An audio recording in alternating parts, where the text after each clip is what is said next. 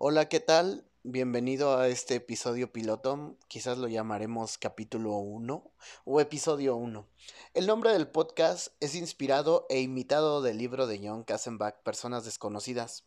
Mi nombre es Ramón Juárez Ramírez, no me dedico a devorar libros, ni a leer en exceso, ni a ese mame de personas cultas o superinteligentes. Tengo 30 años, soy una persona más en este gran planeta y en esta pequeña ciudad llamada Morelia, pero después hablaremos de eso. Soy alguien normal, común, con muchas historias que contar, con muchas personas que van pasando en mi vida y a mi alrededor, personas que van pasando a tu alrededor, o si vas en el camión, en el auto o desde la ventana al mundo en que te encuentres en este momento, solo basta con que veas esa gente y te preguntes qué historias guardan tras esa mirada. Quizás recuerdes haber conocido a alguien con una historia bonita, una historia digna de ser contada. Vuelvo al título, Personas desconocidas, debido a que me dedicaré a entrevistar personas reales, con un nombre, una voz, pero desconocidas para todos, como yo. Aquí podemos abordar temas reales y un tanto irreales, y fantasiosos si tú quieres que van desde automóviles, cultura, música, seres de otro planeta como ovnis, seres de otra dimensión como los fantasmas o los duendes, cosas de tu colonia, cosas de la mía, transporte, negocios, un poco de emprendimiento, visto desde el punto de vista de gente real como el señor de la tienda de la esquina, tu papá, tu abuelito, grandes empresarios pero desconocidos. En los siguientes episodios espero tener invitados y si tienes algo que contar, házmelo saber. En el siguiente capítulo te dejaré toda la información ya que esto solo es una breve introducción, solo para que contemples una nueva opción a la hora de salir a caminar, a correr, o simplemente subirle el volumen a tus audífonos y bajarle un poco el sonido a la vida. Te contaré por qué decidí hacer este podcast. Sabes, crecí con la radio parte de mi infancia. Y esto se debe a que de niño tenía la inquietud de desarmar cosas, así que desarmé una vez la televisión, que por cierto quería mejorarle el color y terminé quemándola, se lo empeoré. No tuve tele tres años. No sé si te imaginarás cómo es llegar a una casa vacía y en silencio, donde no existía la televisión, no teníamos internet, ni computadoras en ese momento, creo que nadie, menos celulares. El Viper era una de las cosas que rifaba y pues solo existía la radio, así que no sé si los que escuchan esto sepan de esos tiempos, pero mi madre tardó tres años en arreglar esa televisión. Yo nací en el 89, así que mientras tanto eché mano de esa radio y pude escuchar una gran radionovela llamada La herencia de Don Sebastián, también programas como La mano peluda o Apague la luz y escuche. Los puedes checar en YouTube. Muy buenos programas. Era muy bello escuchar ese programa porque llamaba a la gente y contaba historias fascinantes acerca de fantasmas o cosas sobrenaturales. Te envolvía totalmente estar a las 10 de la noche apagando la luz en tu cuarto, poniendo el radio y durmiendo con una historia asombrosa. Es como ver el cine con los ojos cerrados. En fin, escuché la evolución de la radio. Recuerdo una estación llamada Órbita FM y recuerdo escuchar la hora nacional cuando eran las 12. Soy de la época en que llamábamos y pedíamos una canción con el deseo de que la niña que te gustaba estuviera escuchando la radio y supiera que le dedicabas esa canción poco a poco te iré llevando por esas épocas dignas de recordar, dignas de ser contadas. El principio de los celulares, problemas embarazosos, cartas de amor, serenatas. Se acerca el 14 y son muchas historias que contar, pero lo dejaremos para el siguiente capítulo. Te seguiré hablando de tesoros, cosas desconocidas, cosas conocidas. Pienso en la existencia de tesoros y que cada persona es un tesoro y tiene un mapa complicado para ser encontrado. Así que esta es mi primer pista para ser encontrado.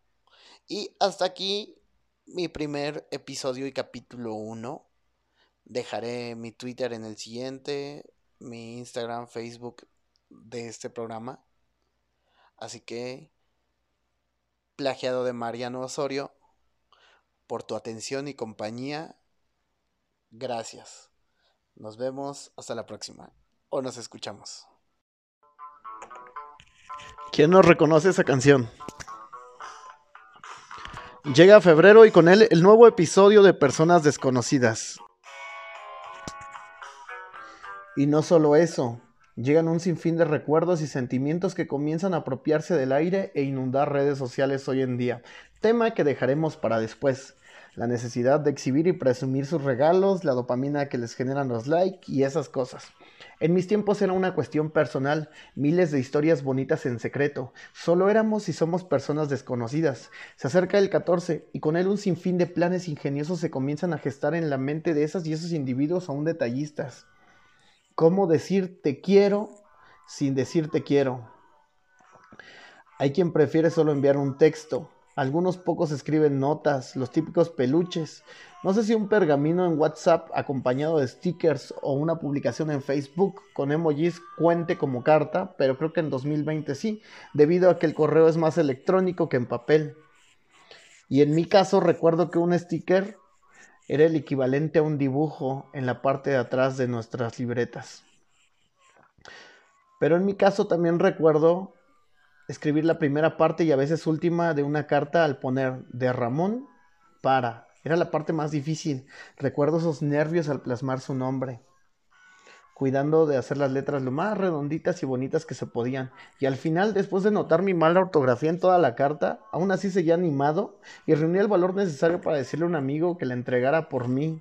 O sea, así de valiente fui una vez. La última vez, quizás. ¿Cómo olvidar los intercambios en primaria? Que según eran secretos al menos dos minutos, en lo que todos terminaban de sacar su pedacito de papel y comenzaba la odisea de investigar quién tenía el papel con el nombre de la niña que atrapaba tu atención en el recreo. Haciendo intercambios ingeniosos entre todos y secretos, de papelitos para que todos estuvieran conformes con sus intercambiados, y tú con tu niña platónica, o al menos en mi caso recuerdo no haber podido con esa tarea de conseguir darle intercambio a la niña que me gustaba y tener que llevar dos regalos ese día. Imagínate esto.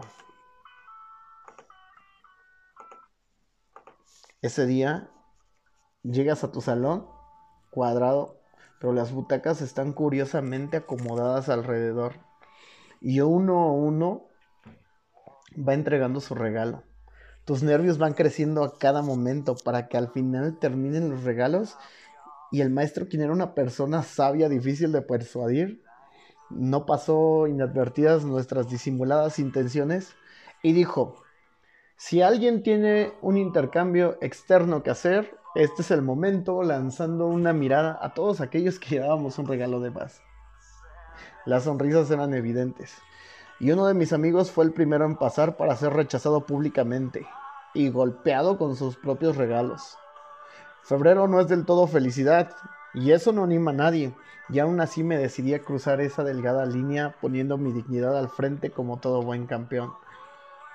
Y regresé con un abrazo victorioso.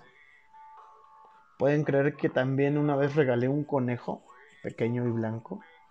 Aclaro, antes pregunté si lo podía tener, con su hermana disimuladamente. Recuerdo también hacer una gran manta con ayuda de mis amigos, pintada con aerosol, tensada a un poste y una camioneta, bastillada por la madre de uno de mis amigos. Hay cosas que quizás ahora ya pasaron de moda. Antes teníamos la costumbre de regalar discos originales y anteriormente grabar cintas, los famosos cassettes decorados escribir la letra de la canción resaltando la parte que te identificaba, decorándolos con lápices y colores, colores mapitas y de la brujita, que eran muy accesibles para todos. Vuelvo a mi episodio, soy de la vieja escuela y no había internet, la música llevaba a través de la radio y un disco era escuchado de principio a fin. Esos 14 tracks, por así decirlo, tenían sentido. Cada canción era especial, pero si a ti te dedicaban una, la música tenía sabor. Se apreciaba el arte en la letra. Imagina esto. Te dedican una canción. Y en ese momento sales de tu casa, con la mirada al horizonte, caminando de lo más decidido que se podía. Como si fuera una escena de cine. Y comienza tu soundtrack.